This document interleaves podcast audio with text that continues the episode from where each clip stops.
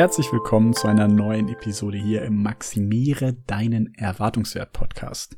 Heute habe ich mal eine Episode, auf die ich wirklich Bock habe. Einerseits, weil ich das Thema sehr spannend finde, andererseits sehr gespannt bin, was du davon hältst. Dann würde ich das Thema auch weiter ausführen.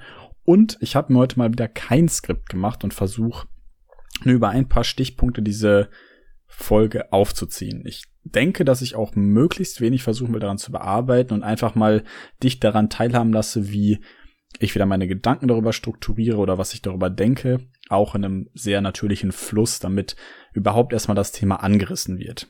Wie du bestimmt schon im Titel erkennen konntest, soll es heute um Finanzen gehen.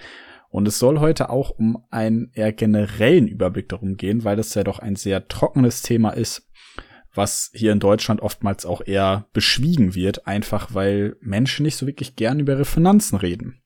Spannend daran ist, dass oftmals Leute, die gar nicht so gern über Finanzen reden, auch gar nicht so gut aufgestellt sind, was ihre Finanzen angeht.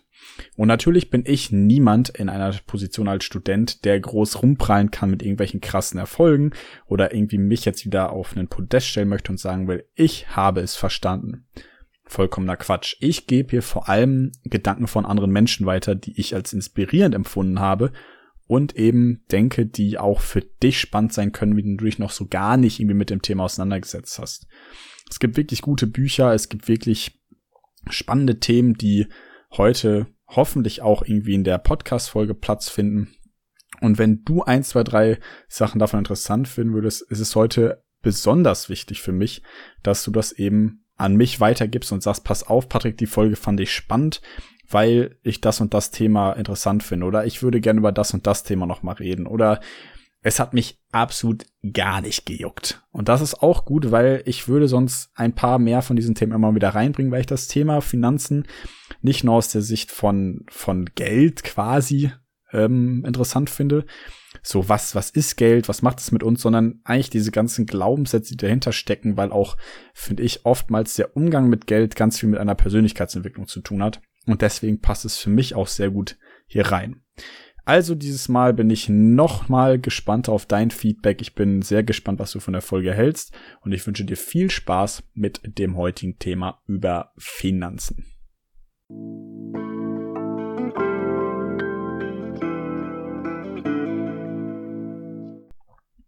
Also mein Gedanke war heute, die Folge so aufzubauen, dass ich erstmal kurz erkläre, warum ich denke, dass es wichtig ist für den Erwartungswert auch mit dem Thema Geld sich auseinanderzusetzen.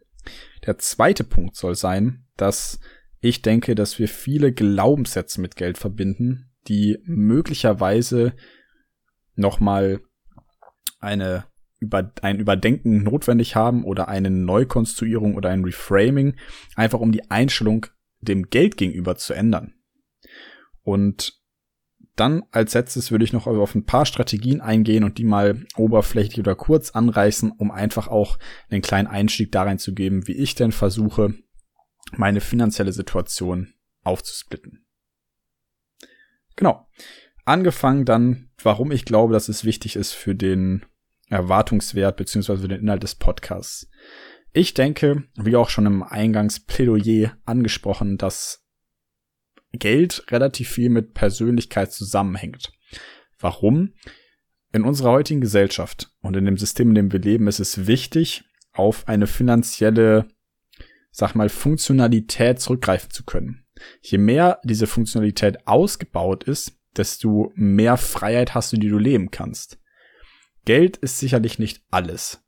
Aber ohne Geld ist das Leben halt auch eher kompliziert und schwieriger. Du hast weniger Möglichkeiten, die Dinge zu gönnen, die Dinge auszusuchen oder vielleicht auch auf wichtige Dinge hinzu äh, zurückzugreifen, weil du einfach möglicherweise die Reparatur für dein Auto nicht sofort bezahlen kannst oder irgendwie gern dir was gönnen würdest und dann erstmal ich frag's, muss ich jetzt irgendwie dann auf das verzichten oder auf das verzichten? Es ist also einfach eine Möglichkeit, wenn du deinen eigenen Selbstwert und deinen eigenen Erwartungswert auch langfristig steigern willst, auch einfach deine finanzielle Situation zu regeln, damit du halt da weniger negative Gedanken rein investieren musst. Oftmals ist es ja so, dass das Geld auch negative Gedanken macht, weil es uns erstresst, wenn wir gewisse Freiheiten und gewisse Möglichkeiten nicht haben. Das heißt, versuchen wir uns vorzustellen, dass unser Erwartungswert nicht nur mit unserer Persönlichkeit zusammenhängt, sondern eben auch mit unserer finanziellen Situation, dann kommen wir dazu, dass eine Synthetisierung von diesen Thematiken dazu führt, dass wir unser Leben freier gestalten können, uns weniger mit negativen Gedanken beschäftigen und einfach versuchen, uns bestmöglich zu positionieren, dass wir Geld vielleicht nicht zum Hauptaspekt des Lebens machen, aber definitiv dafür sorgen, dass es ein wichtiger Aspekt in unserem Leben wird, damit wir den so gut unterbekommen und nutzen können, dass wir entspannt in den Alltag und unser Leben sozusagen reinleben können.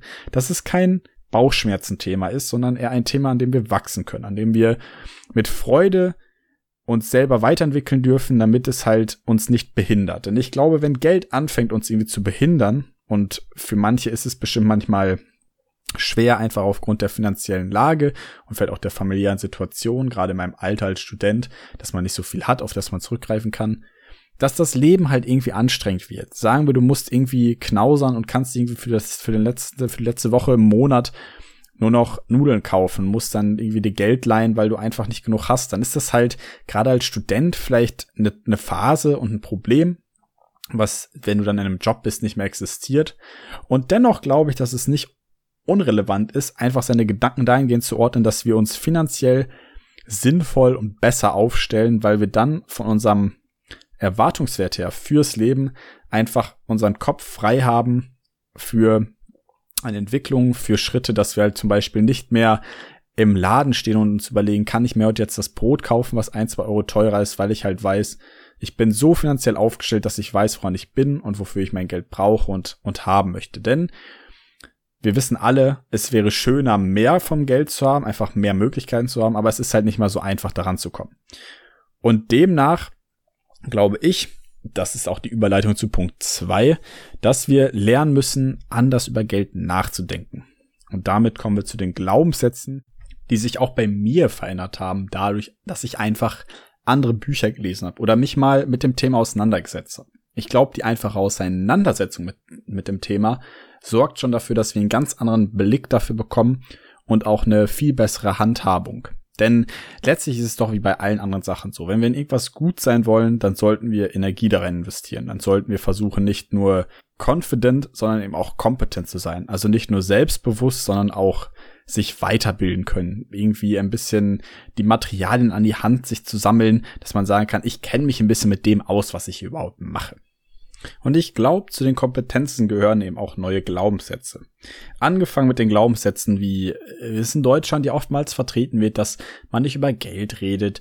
Und alle Leute, die viel Geld haben, sind dann irgendwie direkt Betrüger und die haben irgendwie, sind alle nur geldgierig und Geld ist schlecht und viel Geld ist böse und dies ist schlecht und das ist schlecht und alle Leute, die einfach nach Geld, sag ich mal, ihr Leben ausrichten, sind Betrüger, Verkäufer sind Betrüger und so weiter und so fort. Ich meine, wenn das ganze Mindset dem Geld gegenüber schon so negativ eingestellt ist, dann ist es ja kein Wunder, dass es vielleicht mit dem Geld auch nicht so gut läuft.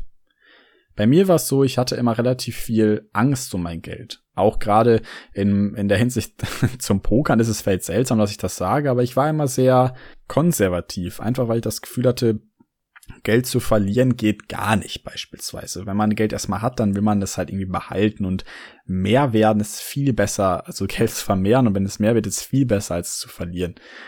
Und das hat mich zum Beispiel auch beschränkt, mir Angst gemacht. Ich hatte zwar immer die Möglichkeit, auch gerade durch eine sehr, sehr gute finanzielle Aufstellung von der Familie her, dass ich mir irgendwie Sorgen um Geld machen musste, aber es war so, dass ich halt trotzdem oftmals das Gefühl hatte, wenn ich jetzt Geld verliere, dass ich dann, dass ich dann irgendwie Wert verliere und mein, was von meiner Persönlichkeit abgebe und so weiter und so fort.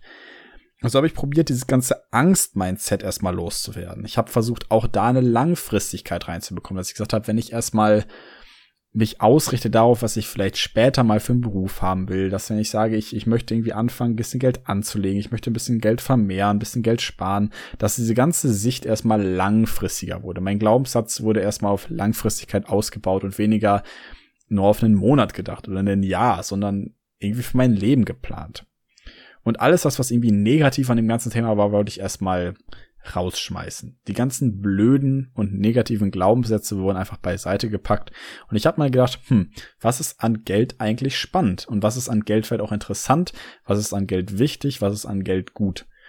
Und je mehr man darauf sozusagen sich konzentriert, was alles positiv ist, desto eher kommt auch irgendwie was Positives zurück. Ich habe das Gefühl, ich bin nicht nur besser geworden durch die Veränderung von Glaubenssätzen daran, dass ich ähm, irgendwie mehr Geld spare, sondern ich hatte auch mehr Geld, was ich dann spenden konnte. Ich hatte mehr Geld zur Verfügung, was ich für meinen Genuss ausgeben konnte. Ich wusste, wie viel Geld ich im Monat zur Verfügung habe. Und das mir passiert es dann eben nicht mehr, dass am Ende des Geldes zu viel Monat am Start war. Und wenn du das spannend findest, dann können wir gerne noch mal in, im Detail über diese Glaubenssatzveränderung reden, weil ich halt denke, dass wenn wir eine Einstellung zum Geld entwickeln, die positiv ist, dann wird sich auch deine Geldsituation zum Positiven verändern. Und überhaupt das mal in den Blick zu nehmen und anzugreifen und es nicht nur als Bauchschmerzthema zu haben, kann der erste Schritt sein, sich überhaupt in eine bessere Richtung zu bewegen. Also, wie für mich das der Fall war mit Büchern, mit Videos, mit einer Auseinandersetzung generell. Und wie das jetzt konkret aussah, möchte ich nochmal mal im letzten Teil mit meinen Strategien, die ich versucht habe für mich zu entwickeln, denen an die Hand geben. Ganz konkret habe ich angefangen, ein Kontosystem zu entwickeln. Ein Kontensystem, auf dem ich ganz klar mein Geld unterteile in was möchte ich oder was brauche ich als fixe Kosten im Monat, wie viel habe ich übrig für andere Dinge. Also was geht drauf für Miete, was geht drauf für Essen, für irgendwelche Versicherungen und für irgendwelche Abonnements. Und als ich das genau wusste und mal nachgehalten habe, konnte ich auch sagen, okay, so viel habe ich dann für andere Aktivitäten. Das habe ich zum Beispiel in eine Tabelle sehr genau aufgeschrieben. Was vielleicht erstmal sehr trocken klingt, aber eine Übersicht zu gewinnen, mal die Zahlen schwarz auf weiß zu haben, ist schon eine Möglichkeit der Visualisierung, die dabei hilft, Ordnung zu schaffen. Und dann habe ich gedacht, gut, beispielsweise fange ich mal an, Geld ganz bewusst zu sparen. Mein Glaubenssatz hatte sich verändert von Sparen ist was für Geizhälse zu Sparen ist sich selber zu bezahlen. Es ist also was Positives für mich, was Wertvolles, eine gewisse Sicherheit zu haben. Ich habe also gedacht, hm, was könnte denn zum Beispiel mein Notgroschen sein, wenn ich den zusammen habe, dass ich eine gewisse Sicherheit habe und danach kann ich weiter sparen, was ich dann beispielsweise anlege oder auf irgendwie einen Urlaub zu sparen, auf ein finanzielles Ziel, das darfst du dann wieder selber entscheiden. Aber ich dachte, gut, was ist mein Notgroschen? Das sind dann sozusagen drei Monatsgelder oder zweieinhalb oder fünf, je nachdem, wie viel Sicherheit du brauchst und habe gedacht, gut, ich bezahle mich erstmal selbst und spare mir erstmal ein bisschen Vermögen an. Und auf der anderen Seite, damit ich nicht nur spare, gab es zum Beispiel auch einen Teil des Geldes, das auf ein Spaßkonto geflossen ist. Dann darf ich im Monat beispielsweise 100 Euro ausgeben für alles Mögliche äh, ins Café gehen, ins Kino gehen, mal was sich gönnen, mal dies kaufen, mal das kaufen. Und das war ein prozentualer Anteil von meinen Einnahmen. Beispielsweise der Spaßkonto sind fünf Prozent von meinen monatlichen Einnahmen oder zehn. Dann sind beispielsweise 50 Prozent das, was ich fürs normale Leben brauche, 20 Prozent werden gespart, 20 äh, 5 Prozent werden gespendet, 10 Prozent werden für Spaß benutzt und anderes ist dann irgendwie für investieren oder whatever, wie auch immer du es aufteilst. Du entwickelst auf jeden Fall ein Kontensystem für dich, wo du nicht nur sparst, sondern eben auch was für deinen Spaß hast und für deine fixen Ausgaben, die eben auf einem Zettel schwarz auf weiß aufgeführt hast.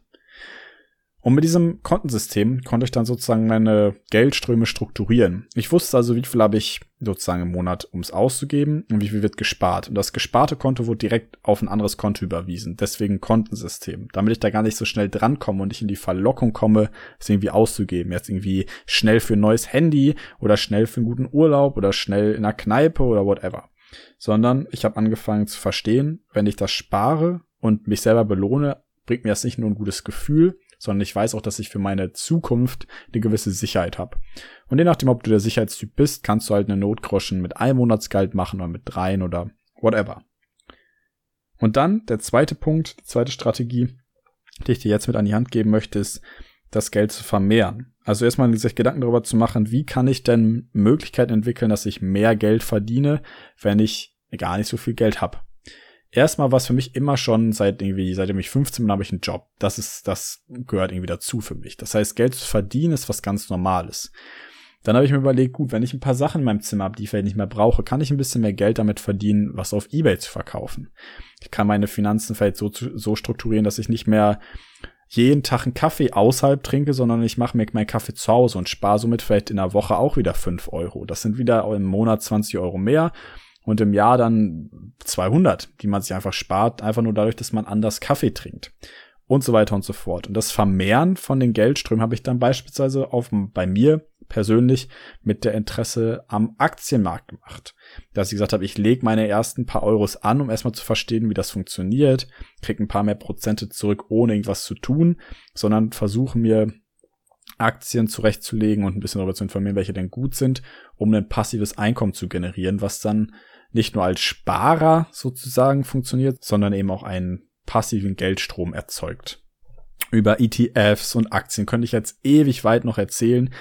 Deswegen halt wichtig, interessiert dich das, dann kann ich da gern ein bisschen was zu erzählen. Aber generell ist es erstmal nur ein, geht es erstmal um die Strategie, dass ich gesagt habe, ich, ich fange erstmal an, das ist eigentlich das Aller, Allerwichtigste dran. Ich fange erstmal an, mich damit auseinanderzusetzen, um meine ersten Schritte zu gehen. Das heißt, wenn ich jetzt in Aktien investiere, dann verdiene ich nämlich ein ganz paar Prozent im Schlaf. Ich muss nichts mehr dafür machen, weil ich mich einmal damit auseinandergesetzt habe und dann irgendwie weiß, so und so kann ich mein Geld verwalten und mein gespartes Geld liegt jetzt nicht nur rum, sondern erwirtschaftet möglicherweise noch ein bisschen Geld. Da ist natürlich wieder Risiko mit drin und es gibt natürlich auch Marktschwankungen, aber es ist eine gute Möglichkeit, sein Geld zu finanzieren. Und es gibt verschiedene Bücher, die dann verschiedene Wege aufzählen. Wenn man dann mehr Kapital hat, kann man in Häuser investieren, man kann natürlich in Edelmetalle investieren, man kann dies machen, man kann das machen. Und ähm, erstmal überhaupt einen ersten Schritt in die Richtung zu gehen, war für mich eben sehr cool, um zu sagen, ich will mein Geld vermehren und wie geht das überhaupt? Und genau, ich glaube, dass das Anfangen und das Loslegen der wichtigste Schritt sind. Das heißt, ich habe nicht nur die Möglichkeit gefunden zu sparen, ich habe auch eine Möglichkeit gefunden, mir Gedanken darüber zu machen, wie kann ich eigentlich mehr Geld verdienen. Und das kann Spaß machen. Nicht alles, was irgendwie mit Geld zu tun hat, ist stressig, sondern beispielsweise seine Studienkosten zurückzuholen. Das ist auch noch so eine Sache, die einfach praktisch gesehen in den ersten paar Stunden trockene Arbeit ist, um sich damit auseinanderzusetzen. Wie funktionieren Steuern eigentlich? Aber wenn du es dann erstmal verstanden hast, dann kannst du innerhalb von 20 Minuten eine Steuererklärung machen und kriegst möglicherweise für dein Studium äh, mehrere hundert Euro zurück, was natürlich perfekt ist. Also Steuerersparnis zurück. Und dich da finanziell gut aufzustellen, ergibt einfach Sinn, damit du selber ein besseres Gefühl hast und selber an dem Punkt bist, wo du sagst, jetzt kann ich mir einfach mal mehr gönnen, ich kann mit mehr Freiheit leben und so weiter und so fort. Meine finanzielle Situation hat sich sehr, sehr stark dahingehend verbessert. Ich komme damit sehr, sehr gut klar. Ich äh, habe nicht das Gefühl, knauserig zu sein. Ich habe nicht das Gefühl, irgendwie mich einzuschränken oder mit trockenen Theorien zu beschäftigen, sondern ich habe einen sehr, sehr praktischen Ansatz gefunden, mein Leben zu strukturieren und meine Geldsituation damit aufzuwerten. Und wenn du genaueres dazu wissen willst, dann, wie gesagt, nochmal, lass dein Feedback da. Ich würde mich riesig darüber freuen, einfach mit dir nochmal in einen Austausch zu kommen. Wenn du aber sagst, boah, das ist irgendwie gar nichts für mich, dann meld mir das gern auch zurück. Dann wird das in dem Podcast ein bisschen zurückgestellt. Weil wir könnten nochmal ganz konkret über das Mindset reden, wir könnten ganz konkret über Strategien reden, wir könnten ganz konkret gucken, warum Geld vielleicht wichtig ist, was es vielleicht mit Angst zu tun hat, was es mit Persönlichkeit zu tun hat. Ich wollte heute erstmal ein paar Fässer aufmachen und bin sehr gespannt, welche Fässer du gerne weiter geöffnet hättest oder welche du geschlossen hättest und so weiter und so fort. Von daher hoffe ich, dir hat die Folge heute gefallen. Ich habe ein bisschen freier geredet. Es waren vielleicht auch eher oberflächliche Themen, ein bisschen praktischer als sonst. Die nächsten Folgen werden bestimmt dann auch wieder theoretischer, ein bisschen philosophischer, aber ich hoffe, du konntest heute ein bisschen was mitnehmen. Und dahingehend wünsche ich dir eine perfekte Restwoche, einen perfekten Sonntag hoffe, dass du gesund bist und erfolgreich in die nächste Woche startest. Du bist wunderbar. Hau rein und bitte, bitte bleib gesund. Wir sehen uns wieder oder hören uns besser wieder in der nächsten Folge. Mach's gut und ciao, ciao.